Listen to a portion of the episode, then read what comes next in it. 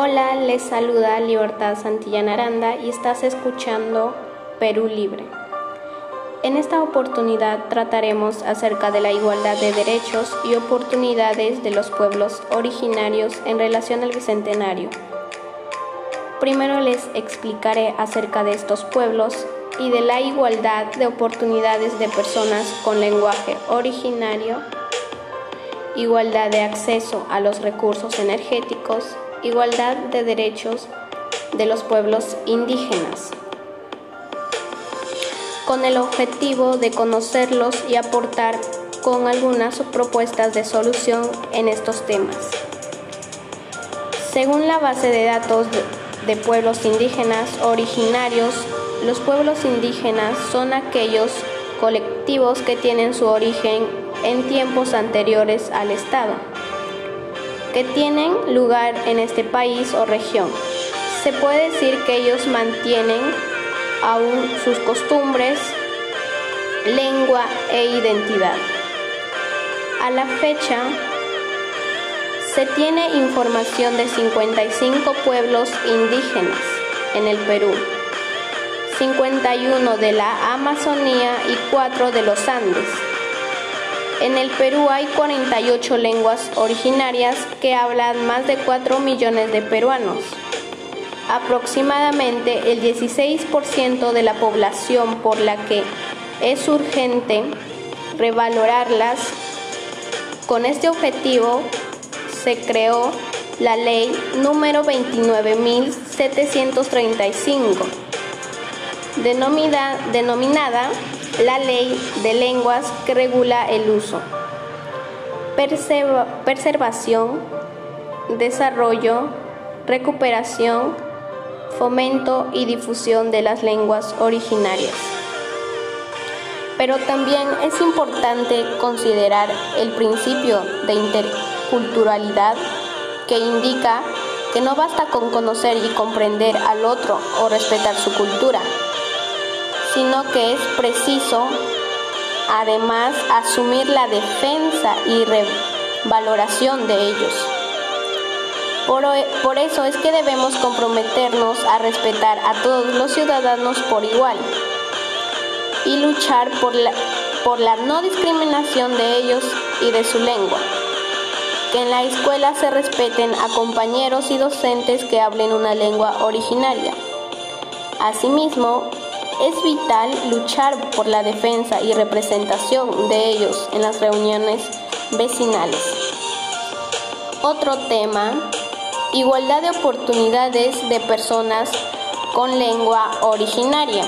La igualdad de oportunidades es muy importante, ya que todos tenemos los mismos derechos y deberes para salir adelante. Por otro lado, la igualdad de oportunidades es para todos y debemos dejar de discriminar a las personas indígenas por su lenguaje, ya que esto lleva o se ve obligado a dejar de hablar su propia lengua originaria. Entonces todos merecemos la igualdad de oportunidades sin importar su origen o lenguaje de las demás personas. Igualdad de acceso a los recursos energéticos. Este acceso es muy importante para combatir la pobreza y ampliar la economía en ambientes o grupos originarios y vulnerables. Asimismo, la igualdad en el acceso a los recursos energéticos deben ser un derecho garantizado por el Estado, ya que éste ayudará en la buena calidad de vida y el bienestar de los ciudadanos y de las personas indígenas. Sobre este tema, el Estado debe brindar apoyo a los pueblos indígenas y vulnerables para mejorar su economía y su bienestar. Igualdad de derechos de los pueblos indígenas. Todos tenemos los mismos derechos y las personas indígenas no merecen ser discriminados ni maltratados porque ellos tienen los mismos derechos que todos los demás. Es necesario ser tratados todos por igual, sin importar su cultura, religión, creencias, origen o tradiciones y no sentirse superiores a ellos. Los pueblos indígenas tienen el derecho a conservar y reforzar sus propias instituciones políticas, jurídicas, económicas, sociales y culturales. Deben participar en asuntos políticos. Este es un problema que aún tenemos que afrontar y solucionar y podemos aprovechar el bicentenario para adelantar diálogos significativos entre las personas, comunidades e institucionales para hacer un balance sobre el presente y poder pensar en el futuro. Buscar y fortalecer la legitimidad de las normas y las leyes como punto de partida para el desarrollo y progreso de la sociedad. Finalmente te invito a seguir informándote para mejorar la calidad y el bienestar de vida de todos los ciudadanos del Perú. Infórmate a través de Perú Libre. Gracias por permitirme llegar a ti y nos encontramos en la próxima.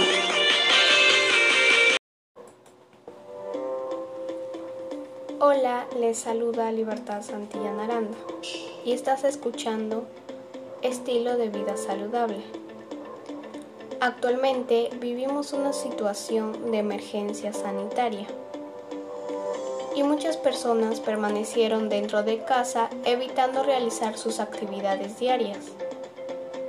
Esto ha traído como consecuencia que muchas personas suban de peso y pongan en riesgo su salud, ya que duplica el riesgo de sufrir enfermedades cardiovasculares y diabetes. Ante esta situación, es importante conocer acerca de cómo tener un estilo de vida saludable, el cual se caracteriza por comportamientos o actitudes cotidianas para mantener el cuerpo y mente de una manera adecuada, tanto lo relacionado con la salud mental, la alimentación, la actividad física, el trabajo, la relación con el medio ambiente y la actividad social. Primero debemos conocer cómo nuestro cuerpo obtiene la energía. Esto se origina en los alimentos ricos en carbohidratos. Son la principal fuente de energía. De estos alimentos más oxígeno genera una energía llamada ATP, y obviamente los seres vivos necesitan energía para desempeñar sus funciones vitales. Hay alimentos que contienen más componentes que otros. Uno de ellos es el almidón. El almidón es el hidrato de carbono complejo de absorción lenta en la dieta humana.